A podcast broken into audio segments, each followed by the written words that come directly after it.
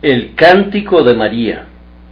Entonces María dijo, Engrandece mi alma al Señor, y mi espíritu se regocija en Dios mi Salvador. Lucas 1, 46, 47. María andaba de visita cuando expresó su dicha en el lenguaje de este noble cántico. Sería bueno que todas nuestras relaciones sociales fueran tan útiles para nuestros corazones como esta visita lo fue para María. Hierro con hierro se aguza, y así el hombre aguza el rostro de su amigo. María, llena de fe, hace una visita a Elizabeth, quien también rebosa de una santa confianza, y al poco tiempo de estar reunidas ambas, su fe se remonta a la plena convicción y su plena convicción estalla en un torrente de sagrada loa. Esta alabanza despertó sus poderes adormecidos y en lugar de dos aldeanas ordinarias, vemos ante nosotros a dos profetisas y a dos poetisas sobre quienes el Espíritu de Dios descansó en abundancia. Cuando nos reunamos con nuestros parientes y conocidos, nuestra oración a Dios debe implorar que nuestra comunión sea no únicamente agradable, sino provechosa, que no se trate simplemente de pasar el tiempo y de disfrutar de una hora agradable, sino que podamos aproximarnos al cielo en la marcha de un día y que podamos adquirir una mayor aptitud para nuestro eterno reposo. Observen esta mañana el gozo sagrado de María para que puedan imitarlo. Esta es una estación en la que todos esperan que seamos dichosos. Nos felicitamos unos a otros deseando que podamos tener una feliz Navidad.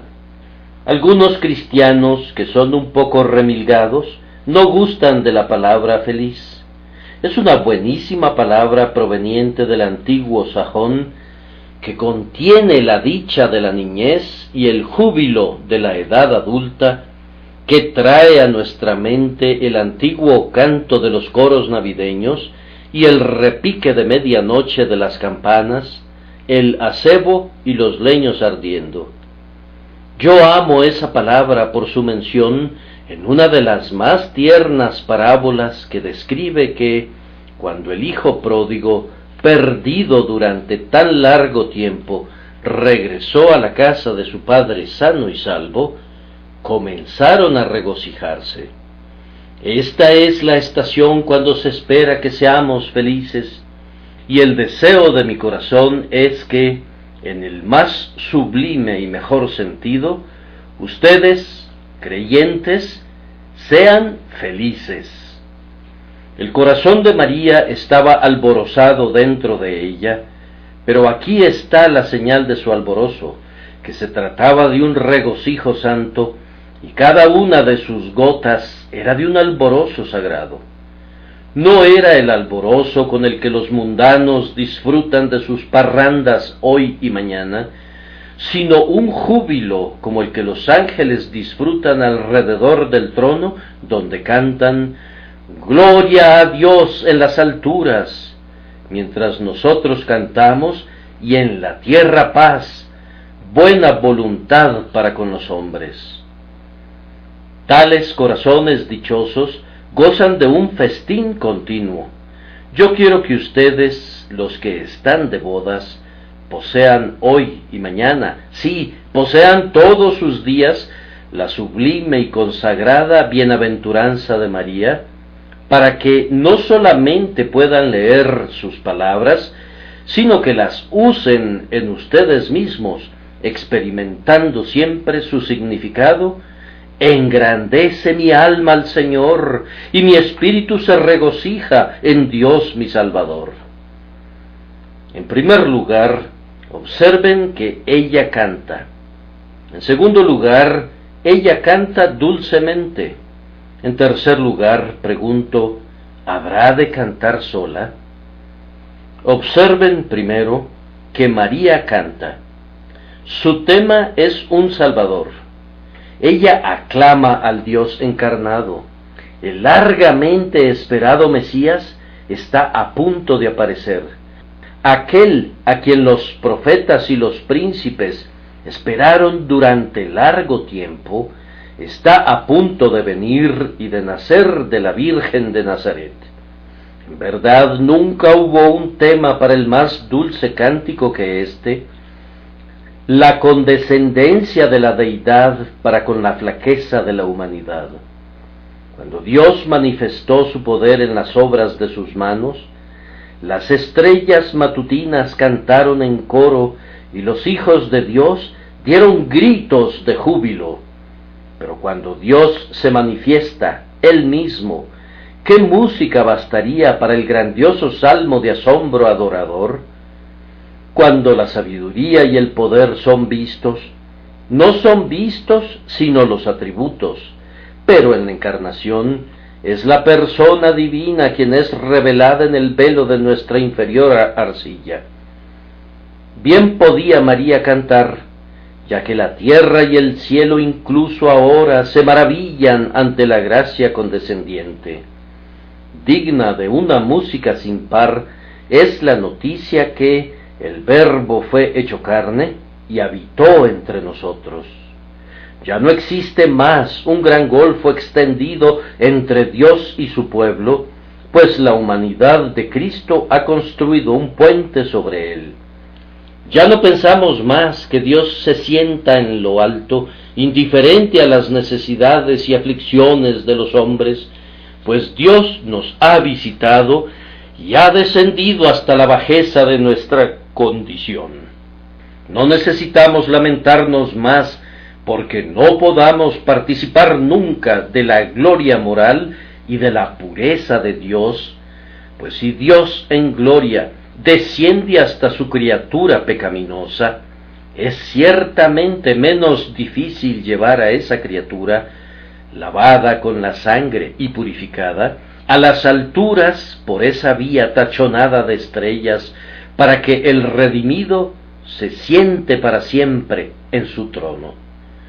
No debemos soñar más sumidos en sombría tristeza, que no podemos acercarnos a Dios y que Él no oirá realmente nuestra oración, ni se compadecerá de nuestras necesidades, si vemos que Jesús se convirtió en hueso de nuestro hueso y carne de nuestra carne, un bebé nacido igual que nosotros, viviendo la vida que nosotros tenemos que vivir, cargando con las mismas debilidades y aflicciones, e inclinando su cabeza ante la misma muerte.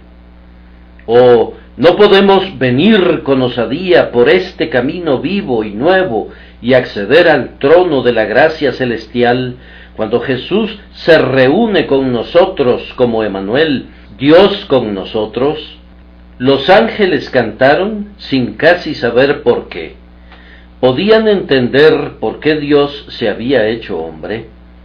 Deben de haber sabido que allí había un misterio de condescendencia, pero todas las amorosas consecuencias que la encarnación conllevó, ni sus agudas mentes habrían podido adivinarlas. Pero nosotros vemos el todo y comprendemos más plenamente el grandioso designio. El pesebre de Belén era grande con gloria.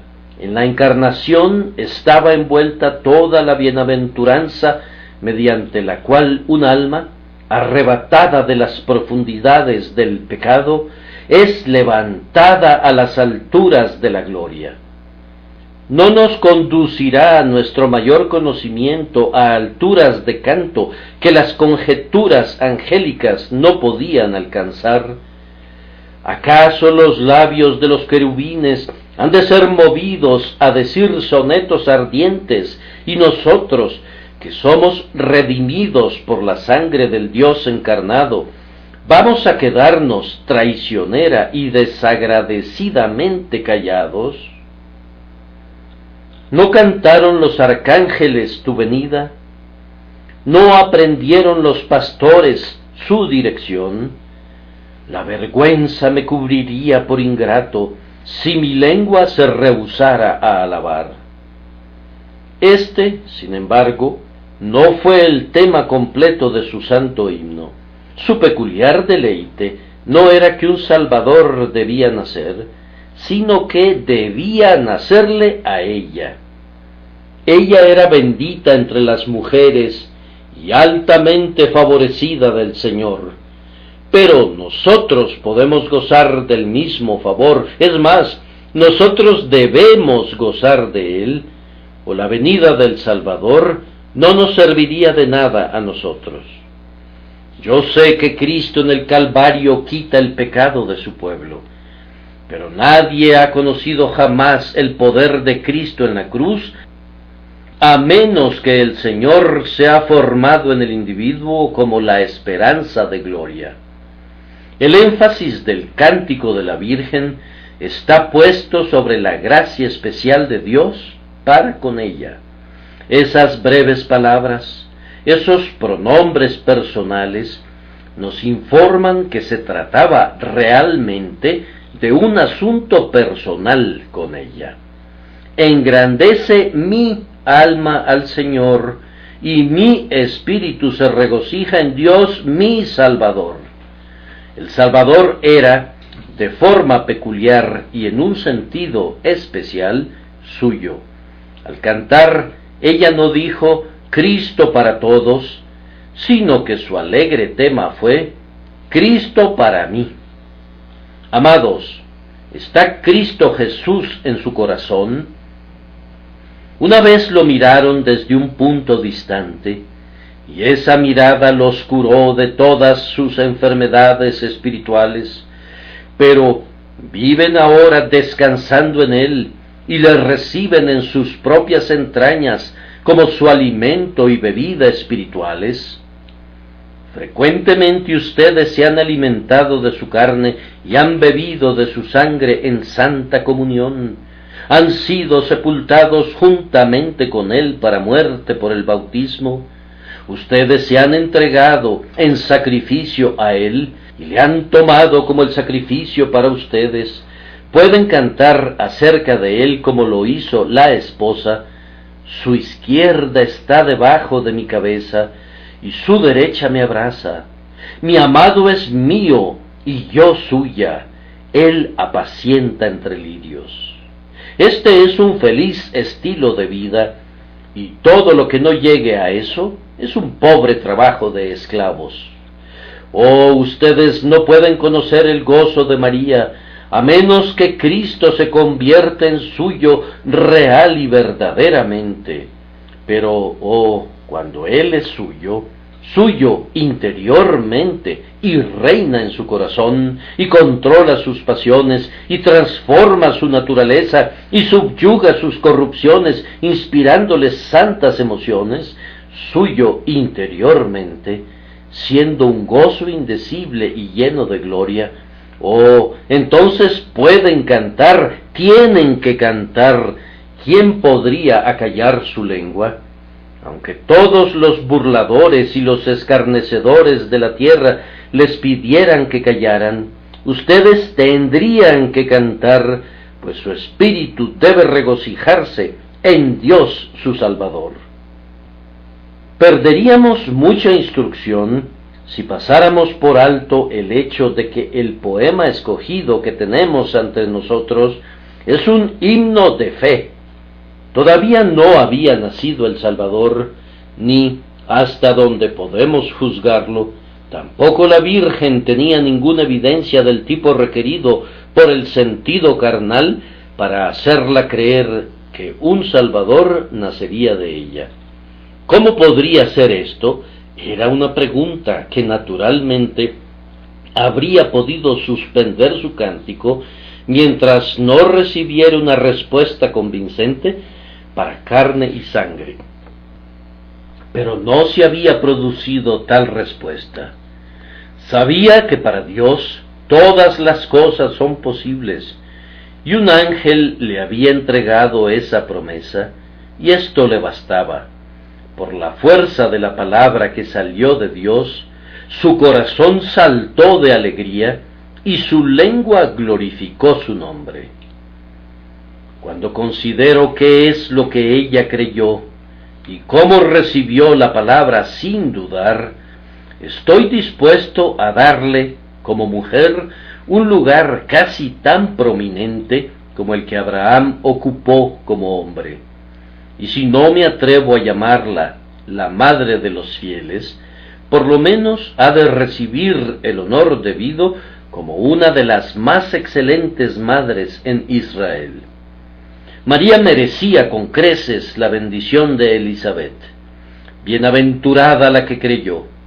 Para ella, la certeza de lo que se espera fue su fe, y fe fue también su convicción de lo que no se ve. Ella sabía, por la revelación de Dios, que debía llevar la simiente prometida que heriría la cabeza de la serpiente, pero no tenía ninguna otra prueba. En este día hay algunos en medio de nosotros que tienen poco o ningún goce consciente de la presencia del Salvador, caminan en tinieblas y no ven ninguna luz, gimen por el pecado innato y se lamentan porque prevalecen las corrupciones, deben confiar ahora en el Señor y recordar que si creen en el Hijo de Dios, Cristo Jesús está en ellos y por fe muy bien pueden cantar gloriosamente el aleluya del amor adorador. Aunque el sol no brille hoy, las nubes y la niebla no han apagado su luz, y aunque el sol de justicia no brille sobre ti en este instante, mantiene su lugar en esos cielos y no conoce variabilidad ni la sombra de un cambio. Si a pesar de todas tus excavaciones el pozo no brota, has de saber que una constante plenitud permanece en esa profundidad que se agazapa tras el corazón y el propósito de un Dios de amor. Si como David estás muy abatido, como él, di a tu alma, espera en Dios, porque aún he de alabarle, salvación mía y Dios mío. Entonces, alégrate con el gozo de María. Es el gozo de un Salvador que es completamente suyo, pero que es evidenciado como tal, no por el sentido, sino por la fe. La fe tiene su música igual que el sentido, pero es de una clase más divina. Si las viandas en la mesa hacen que los hombres canten y dancen, los festejos de una naturaleza más refinada y etérea llenan a los creyentes de una santa plenitud de deleite. Escuchando aún el cántico de la Virgen favorecida, permítanme observar que su bajeza no la hace detener su cántico, es más, inserta en él una nota más dulce, porque ha mirado la bajeza de su sierva.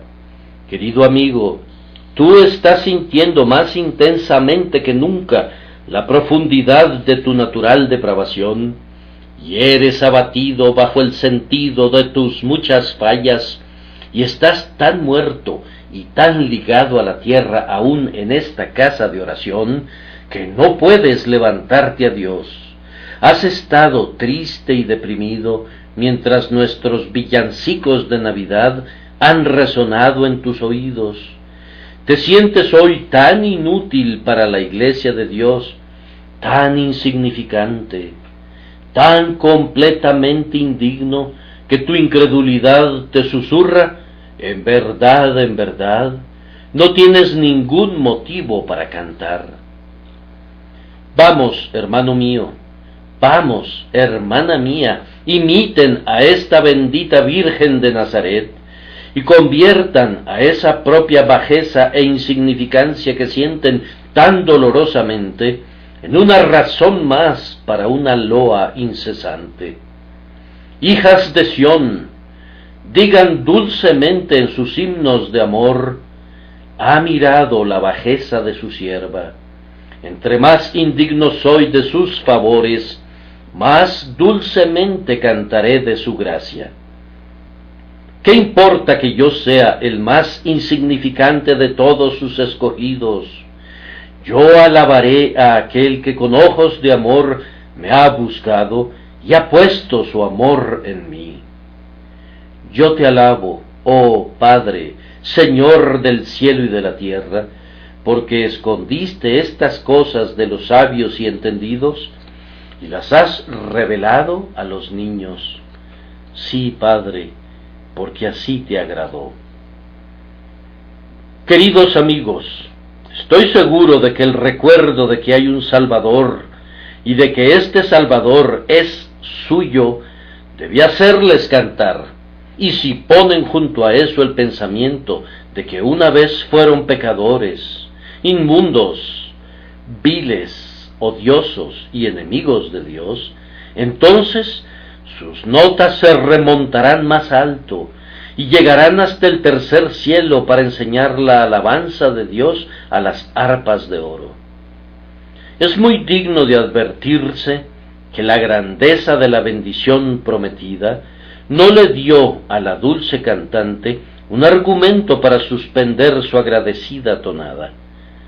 Cuando medito sobre la gran bondad de Dios al amar a su pueblo antes de que la tierra existiera, al entregar su vida por nosotros, al interceder por nuestra causa delante del trono eterno, al disponer un paraíso de reposo para nosotros para siempre, un negro pensamiento me ha turbado.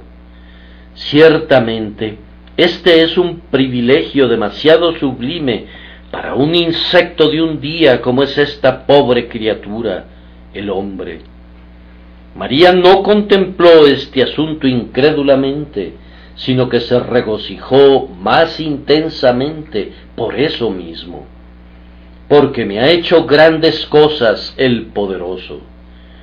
Vamos, alma, es algo grandioso ser un hijo de Dios, pero como tu Dios hace grandes portentos, no vaciles motivado por la incredulidad, sino triunfa en tu adopción, aunque sea una gran misericordia. Oh, es una portentosa misericordia, más altas que los montes, ser elegido por Dios desde toda la eternidad, pero es una verdad que sus redimidos son elegidos así y, por tanto, canta motivado por ello. Es una profunda e indecible bendición ser redimidos con la preciosa sangre de Cristo, pero tú eres redimido así más allá de toda duda. Por tanto, no dudes, antes bien, da voces en alto por la alegría de tu corazón. Es un pensamiento arrobador que mores arriba y que lleves la corona y agites la rama de palma por siempre que ninguna desconfianza interrumpa la melodía de tu salmo de expectación, y más bien, para la loa sonora del amor divino, pide a cada cuerda que despierte. Qué plenitud de verdad hay en estas pocas palabras. Me ha hecho grandes cosas el poderoso. Es un texto a partir del cual un espíritu glorificado en el cielo podría predicar un sermón sin fin. Te pido que guardes los pensamientos que te he sugerido de esta pobre manera, y que trates de llegar al sitio donde estuvo María gozando de santa exultación. La gracia es grande, pero también lo es sudador. El amor es infinito, pero también lo es el corazón del cual brota la bienaventuranza es indecible, pero también lo es la divina sabiduría que lo planeó desde tiempos antiguos. Que nuestros corazones se apropien del Magnificat, el hágase de la Virgen, y loen al Señor muy alegremente en esta hora. Además, puesto que no hemos agotado la melodía, la santidad de Dios ha enfriado el ardor del gozo del creyente, pero no fue así en el caso de María. Ella se regocija en él. Santo es su nombre, incorpora ese brillante atributo a su cántico. Santo Señor, cuando olvido a mi Salvador, el pensamiento de tu pureza me hace estremecerme. Cuando estoy donde estuvo Moisés en el santo monte de tu ley, estoy espantado y temblando. Para mí, consciente de mi culpa, ningún trueno podría ser más terrible que el himno del serafín, Santo, Santo, Santo, Señor Dios de los ejércitos. ¿Qué es tu santidad sino un fuego consumidor que tiene que destruirme completamente, siendo yo un pecador? Si los cielos no son puros delante de tus ojos, y notas necedad en tus ángeles, cuánto menos entonces puede soportar al hombre vano y rebelde, nacido de mujer. ¿Cómo puede ser puro el hombre y cómo pueden mirarle tus ojos sin consumirle rápidamente en tu ira? Pero, oh tú, el Santo de Israel, cuando mi espíritu está en el Calvario y puede ver a tu santidad vindicarse a sí misma en las heridas del hombre que nació en Belén, entonces mi espíritu se regocija en esa gloriosa santidad que una vez fue su terror. Se inclinó hasta el hombre, el tres veces santo Dios, y asumió la carne del hombre. Entonces, en verdad, hay esperanza. ¿Soportó un santo Dios la sentencia que su propia ley pronunció contra el hombre? ¿Extiende ese santo Dios encarnado sus heridas e intercede por mí? Entonces, alma mía, la santidad de Dios ha de ser una consolación para ti. Extraeré aguas vivas de este pozo sagrado y agregaré a todas mis notas de júbilo esta otra. Santo es su nombre. Él ha jurado por su santidad y no mentirá. Guardará su pacto con su ungido y con su simiente para siempre. Cuando como sobre alas de ángeles nos remontamos al cielo en santa alabanza, la perspectiva se abre debajo de nosotros.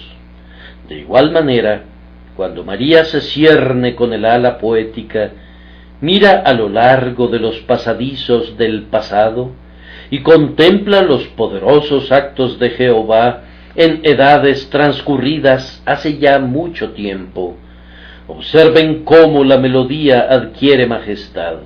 Se trata más bien del vuelo sostenido de Ezequiel el de alas de águila, que del aleteo de la tímida paloma de Nazaret. Ella canta, y su misericordia es de generación en generación a los que le temen. Mira más allá de la cautividad, a los días de los reyes, a Salomón, a David, a través de los jueces y hasta llegar al desierto, y a través del mar rojo a Jacob, Abraham y sigue su recorrido hasta que, deteniéndose en la puerta del Edén, oye el sonido de la promesa, la simiente de la mujer herirá la cabeza de la serpiente. Cuán magnificentemente resume el libro de las guerras del Señor y repasa los triunfos de Jehová, hizo proezas con su brazo, esparció a los soberbios en el pensamiento de sus corazones. Cuán deleitablemente la misericordia es entremezclada con el juicio en el siguiente canto de su salmo, quitó de los tronos a los poderosos y exaltó a los humildes, a los hambrientos colmó de bienes y a los ricos envió vacíos hermanos y hermanas míos, cantemos también nosotros del pasado, glorioso en fidelidad, temible en juicio, fecundo en portentos. Nuestras propias vidas nos proporcionarán un himno de adoración. Hablemos de las cosas que hemos experimentado tocantes al Rey. Estábamos hambrientos y Él nos llenó de cosas buenas se encorvó sobre el muladar con el mendigo y nos ha entronizado entre los príncipes. Hemos sido sacudidos por la tempestad, pero con el eterno piloto al timón no hemos tenido miedo de naufragar. Hemos sido echados dentro de un horno de fuego ardiendo, pero la presencia del Hijo del Hombre apaciguó la violencia de las llamas. Proclamen, oh ustedes, hijas de la música, la larga historia de la misericordia del Señor para con su pueblo en las generaciones tiempo a idas. Las muchas aguas no pudieron apagar su amor, ni ahogarlo los ríos, la persecución, el hambre, la desnudez, los peligros, la espada, Nada de esto ha separado a los santos del amor de Dios, que es en Cristo nuestro Señor. Los santos, bajo el ala del Altísimo, han estado siempre seguros. Cuando han sido más asediados por el enemigo, han morado en perfecta paz.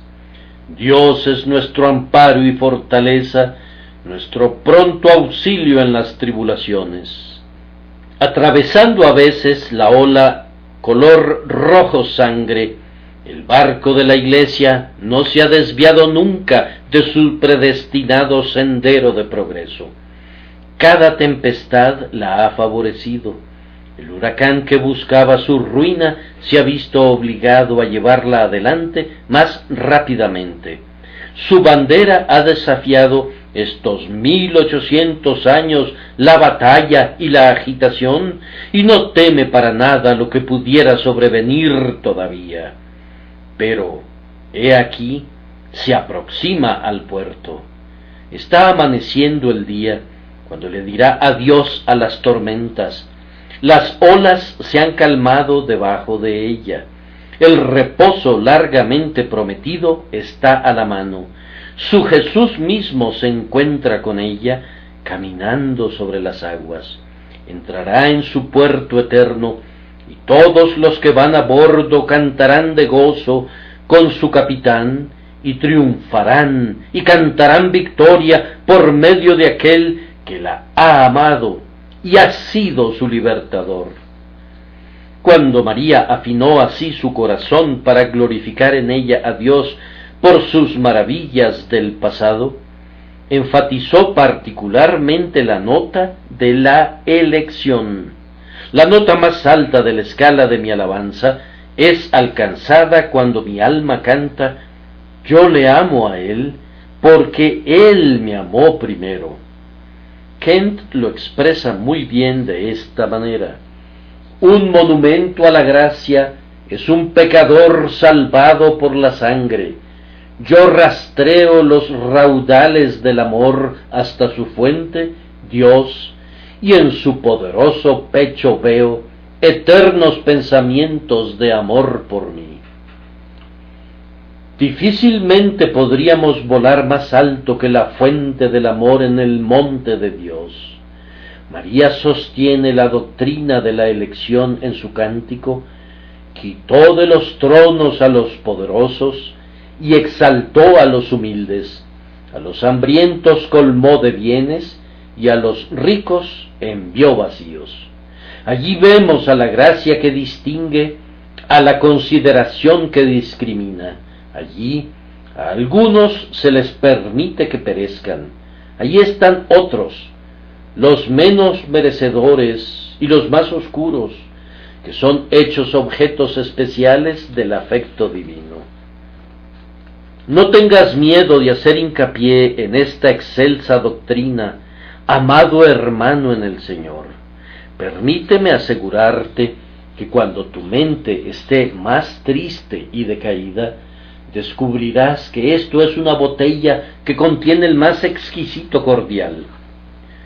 Aquellos que dudan de estas doctrinas o que las arrojan a la fría sombra, se pierden de los más ricos racimos de escol, se pierden de los vinos refinados y de los gruesos tuétanos.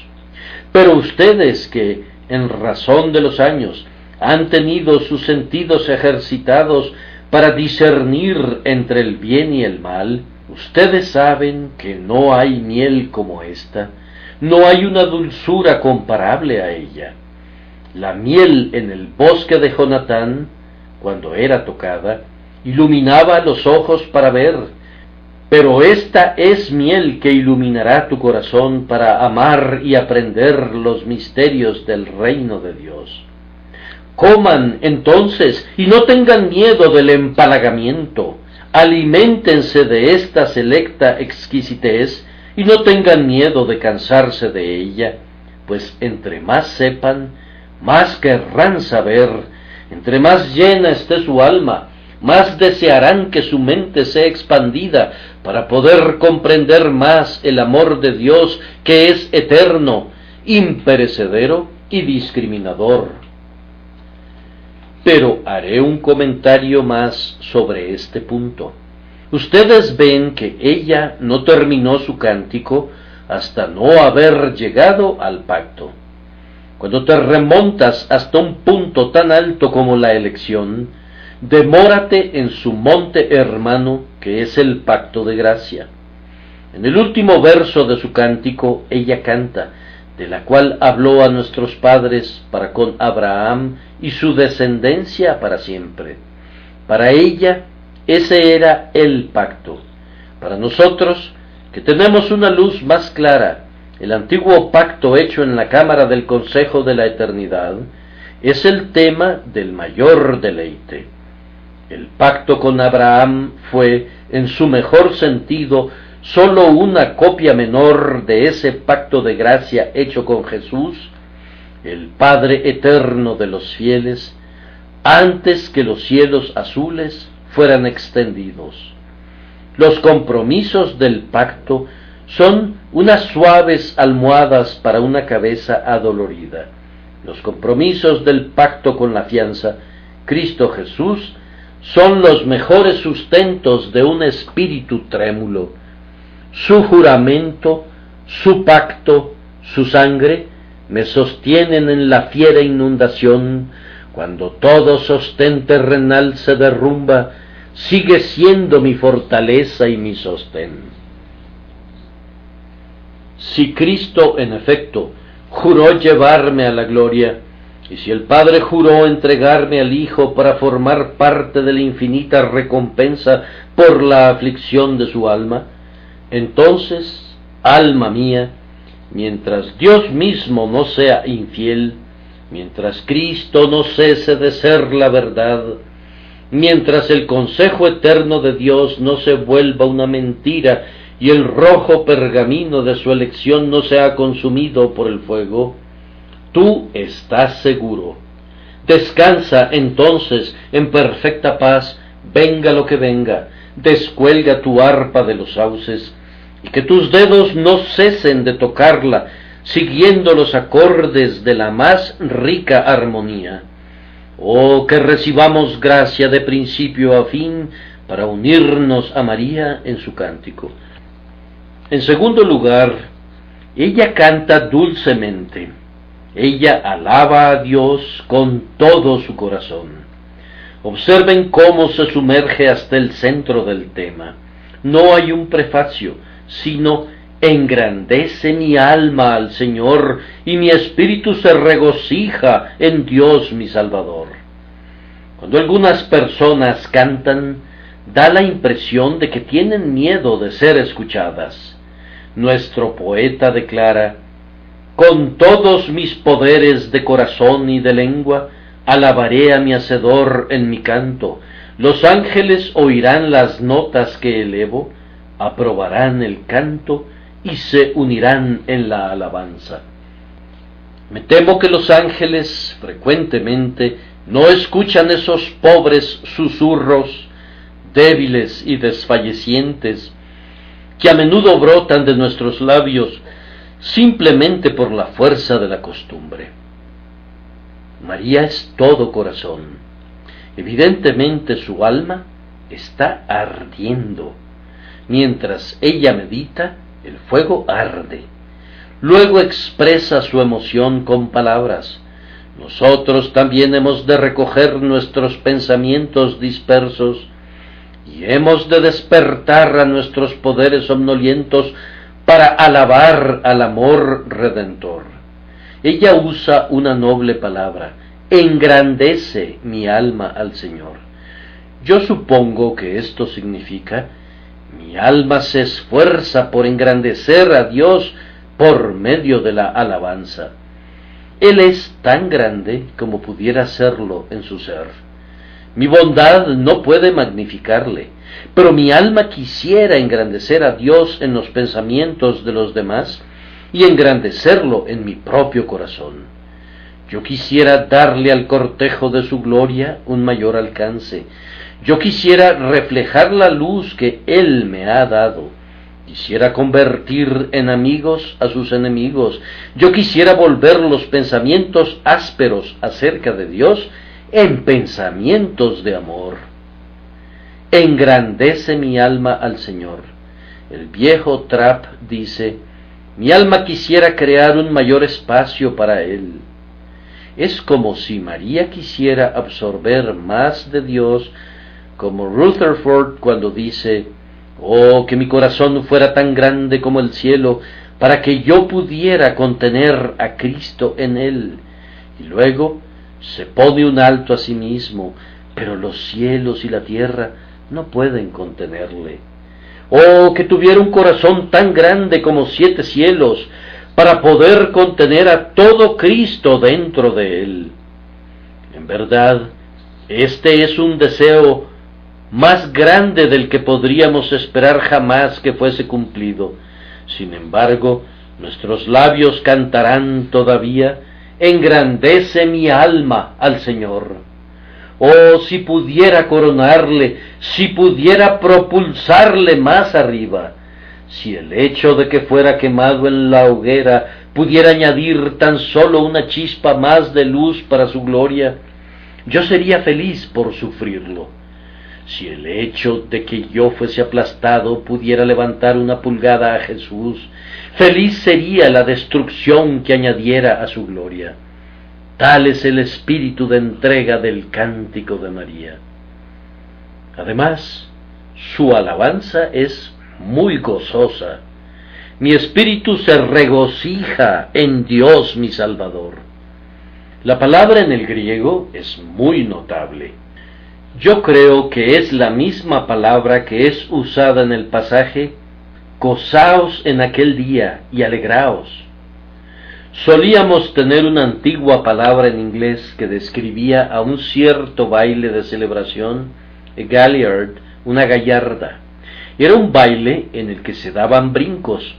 Los antiguos comentaristas lo llaman un levalto.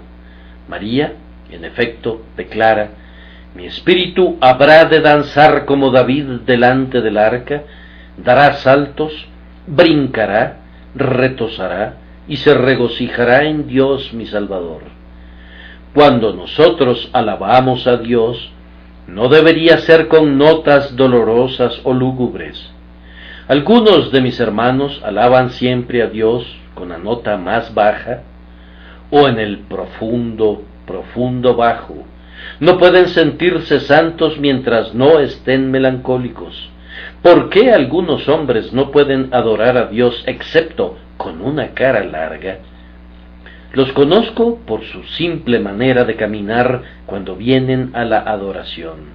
¡Qué paso tan terrible es el suyo! ¿No entienden el salmo de David? A sus atrios, con gozos desconocidos, las sagradas tribus acuden. No, estos individuos suben a la casa de su padre como si se dirigiesen a la cárcel y adoran a Dios los domingos como si fuese el día más lúgubre de la semana. Se dice de un cierto habitante de las zonas altas de Escocia, cuando los habitantes de esa región eran muy piadosos, que una vez fue a Edimburgo y cuando regresó de su viaje, Comentó que había visto un terrible espectáculo el día domingo, pues había visto a ciertas personas en Edimburgo que iban a la iglesia con rostros felices. Él consideraba que era perverso verse feliz los domingos.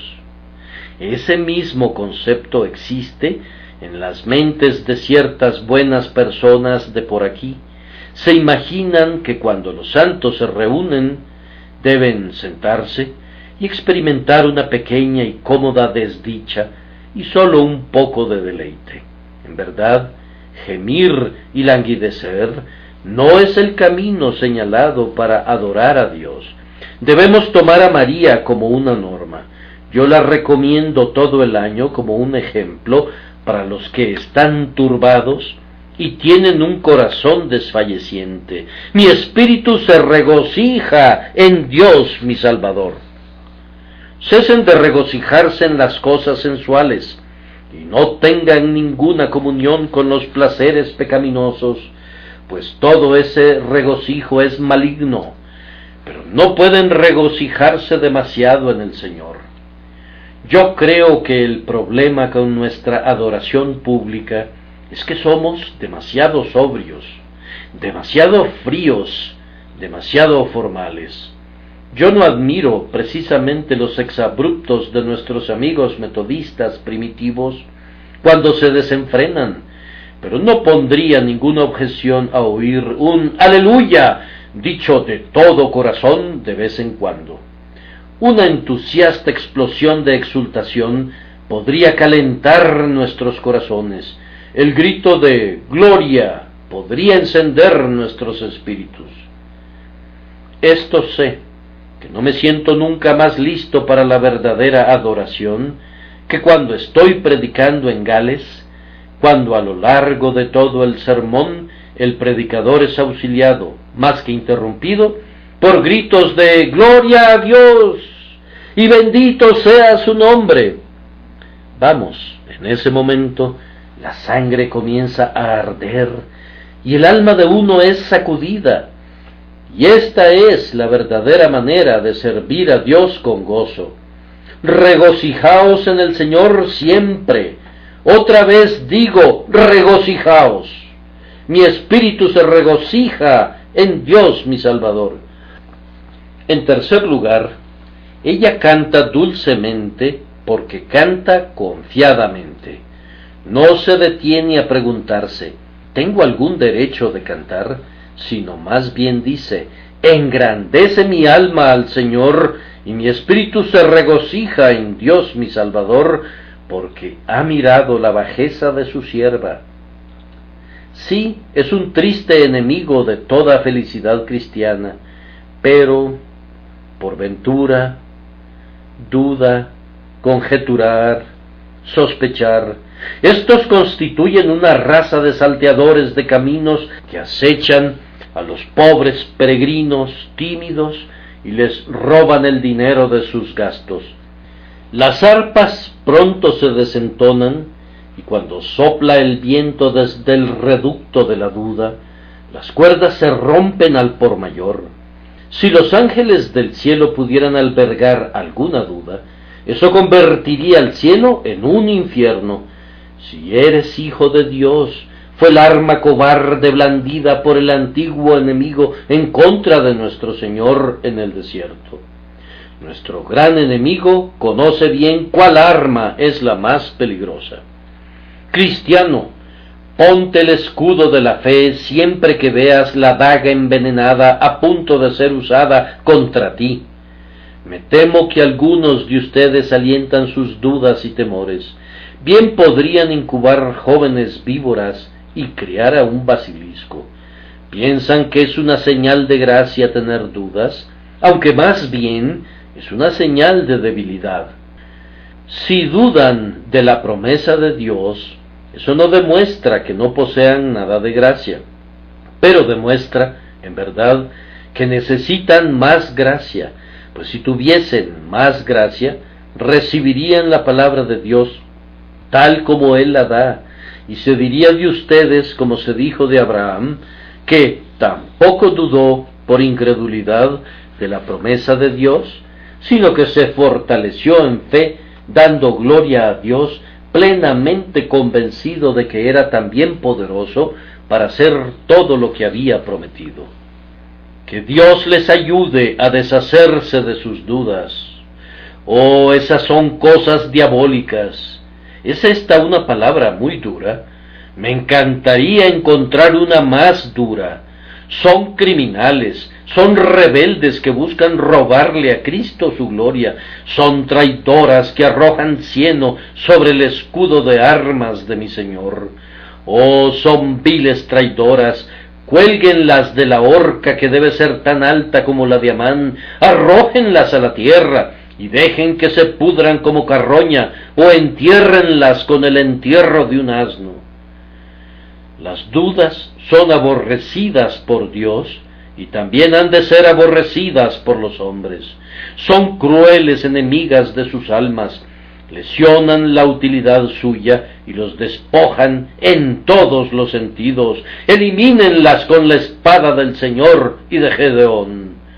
Por fe en la promesa, busquen echar fuera a estos cananeos y posean la tierra. Oh ustedes, hombres de Dios, hablen con confianza y canten con sagrado júbilo. Hay algo más que confianza en su cántico.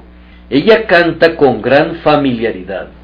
Engrandece mi alma al Señor, y mi espíritu se regocija en Dios mi Salvador, porque me ha hecho grandes cosas el poderoso, santo es su nombre. Este es el cántico de alguien que se aproxima muy cerca de su Dios en amorosa intimidad. Yo siempre tengo una idea cuando escucho la lectura de la liturgia que es la adoración de un esclavo. Las palabras y las frases no son un problema para mí. Tal vez, de todas las composiciones humanas, el servicio litúrgico de la Iglesia de Inglaterra sea, con algunas excepciones, el más noble, pero sólo es bueno para esclavos, o, suponiendo lo mejor, para súbditos. A lo largo de todo el servicio, uno siente que hay un cerco que rodea la montaña, tal como en el Sinaí. Su letanía es el lamento de un pecador y no el feliz triunfo de un santo. El servicio engendra una esclavitud y no contiene nada del espíritu confiado de la adopción. Contempla al Salvador desde muy lejos como alguien que ha de ser temido más bien que amado, y que ha de ser considerado temible en lugar de deleitarse en él. No tengo duda de que se adecúa a aquellos cuya experiencia los conduce a poner los diez mandamientos cerca de la mesa de la comunión, pues evidencian por esto que sus tratos con Dios son todavía sobre los términos de siervos y no de hijos. En lo que a mí respecta, yo necesito una forma de adoración en la que pueda acercarme a mi Dios y aproximarme incluso a sus pies, exponiendo mi caso delante de Él y ordenando mi causa con argumentos, hablando con Él como un amigo habla con su amigo o un hijo habla con su padre. De otra manera, la adoración vale muy poco para mí. Nuestros amigos de la Iglesia Episcopal cuando vienen aquí, son naturalmente impactados por nuestro servicio, viéndolo como irreverente porque es mucho más familiar y atrevido que el suyo. Hemos de guardarnos cuidadosamente de tener que merecer realmente esa crítica, y entonces no deberíamos temerla, pues un alma renovada desea vivamente precisamente ese trato que el formalista llama irreverente. Hablar con Dios como mi Padre, tratar con Él como con uno cuyas promesas son verdaderas para mí, y a quien yo, un pecador lavado en la sangre y vestido con la justicia perfecta de Cristo, puedo venir con valor sin tener que quedarme lejos. Yo digo que esto es algo que el adorador de los atrios exteriores no puede entender. Hay algunos de nuestros himnos que hablan de Cristo con tal familiaridad que el crítico impasible dice, a mí no me gustan tales expresiones, yo no podría cantarlas. Estoy plenamente de acuerdo contigo, señor crítico, ya que el lenguaje no te vendría bien a ti, puesto que eres un extraño, pero un hijo puede decir mil cosas que un siervo no debe decir. Recuerdo que un ministro alteró uno de nuestros himnos que dice que rehúsen cantar quienes no conocieron nunca a nuestro Dios, pero los favoritos del Rey Celestial pueden expresar libremente sus gozos. Él lo cambió de esta manera, pero los súbditos del Rey Celestial. Sí, y cuando lo expresó, yo pensé, eso es correcto, tú estás cantando lo que sientes, tú no sabes nada de la gracia que discrimina, ni de las manifestaciones especiales, y por tanto te apegas a tu nivel innato, que es súbditos del Rey Celestial. Pero, oh, mi corazón necesita una adoración que pueda sentir y expresar el sentimiento de que soy un favorito del Rey Celestial y por tanto que pueda cantar de su amor especial, de su favor manifiesto, de sus dulces relaciones y de su misteriosa unión con mi alma. Nunca estarás bien mientras no te hagas la pregunta, Señor, ¿cómo es que te manifiestas a nosotros y no al mundo? Hay un secreto que nos es revelado y que no es revelado al mundo exterior, un entendimiento que las ovejas reciben, pero que no reciben las cabras. Yo apelo a cualquiera de ustedes que durante la semana ocupan una posición oficial, un juez, por ejemplo, tú tienes un asiento en el tribunal, no estás revestido de una insignificante dignidad cuando estás allí. Cuando llegas a casa, hay un pequeñito que tiene muy poco miedo de tu investidura de juez, aunque tiene mucho amor por tu persona, y que se sube a tus rodillas, te besa en la mejilla y te dice mil cosas que son adecuadas y correctas porque salen de él, pero que no tolerarías en la corte si provinieran de cualquier otro ser viviente. Esta parábola no necesita interpretación. Cuando leo algunas de las oraciones de Martín Lutero, me escandalizo, pero argumento conmigo mismo así. Es cierto que no puedo hablar con Dios de la misma manera que Martín, pero tal vez Martín Lutero sintió y comprendió su adopción más de lo que yo lo hago, y por tanto no era menos humilde porque fuera más arrojado. Pudiera ser que usó expresiones que estarían fuera de lugar en la boca de cualquier hombre que no hubiera conocido al Señor como él lo hizo. Oh amigo mío, Canta en este día de nuestro Señor Jesús como de alguien cercano a nosotros. Acércate a Cristo, lee sus heridas, mete tu mano en su costado y mete tu dedo en la señal de los clavos, y luego tu canto adquirirá una sagrada dulzura y una melodía que no se puede lograr en ninguna otra parte. Debo concluir observando que, aunque su cántico era todo esto, sin embargo, cuán humilde fue, en verdad, y cuán lleno de gratitud. Los papistas la llaman Madre de Dios, pero ella no susurra nunca tal cosa en su cántico, no, ella dice más bien Dios mi Salvador, justo las mismas palabras que el pecador que les habla podría usar, y tales expresiones como las que ustedes, pecadores, que están oyéndome, podrían usar también. Ella necesita un Salvador, siente que lo necesita y su alma se regocija porque hay un Salvador para ella. Ella no habla como si pudiera recomendarse ante él, sino que espera ser acepta en el amado. Procuremos, entonces, que nuestra familiaridad esté mezclada siempre con la postración más humilde de espíritu, cuando recordamos que Él es Dios sobre todo, bendito para siempre, y nosotros no somos nada sino polvo y cenizas. Él llena todas las cosas y nosotros somos menos que nada y vanidad. Lo último debía ser la pregunta, ¿ha de cantar sola? Sí, debe hacerlo si la única música que podemos traer es la de los deleites carnales y de los placeres mundanos. Habrá mucha música mañana que no encajaría con la suya. Habrá mucho júbilo mañana y mucha risa, pero me temo que la mayor parte de eso no iría acorde con el cántico de María. No será engrandece mi alma al Señor y mi espíritu se regocija en Dios mi Salvador. No querríamos impedir el retozo de los espíritus animales en los jóvenes ni en los viejos. No moderaríamos en lo más mínimo su goce de las misericordias de Dios, en tanto que no quebranten su mandamiento por causa del desenfreno o la borrachera o el exceso.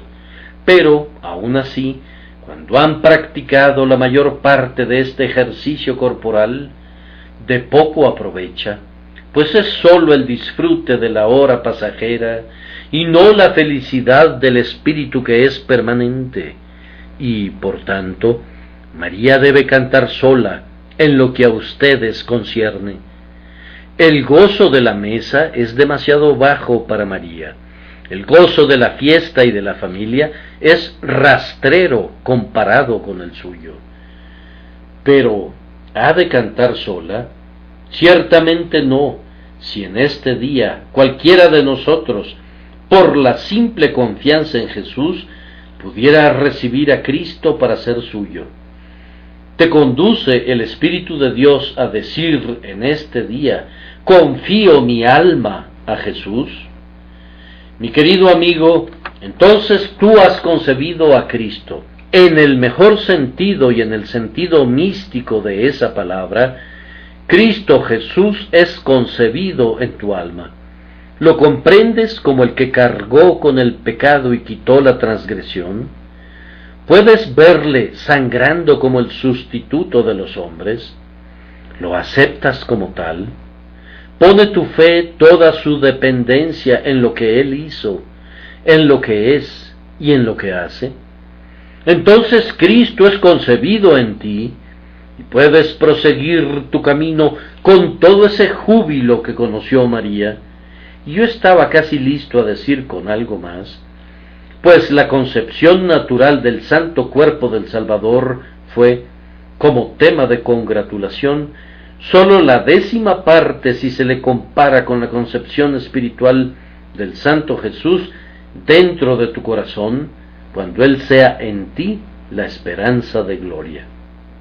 Mi querido amigo, si Cristo es tuyo, no hay cántico en la tierra tan sublime y tan santo para ser cantado. Es más, no hay ningún cántico conmovedor procedente de los labios de los ángeles ni ninguna nota conmovedora de la lengua del arcángel a los que tú no pudieras unirte. Incluso en este día, lo más santo, lo más feliz, lo más glorioso de las palabras, de los pensamientos y de las emociones, te pertenecen. Úsalos. Que Dios te ayude a gozar de todo eso, y suya sea la alabanza y tuyo sea el consuelo para siempre. Amén.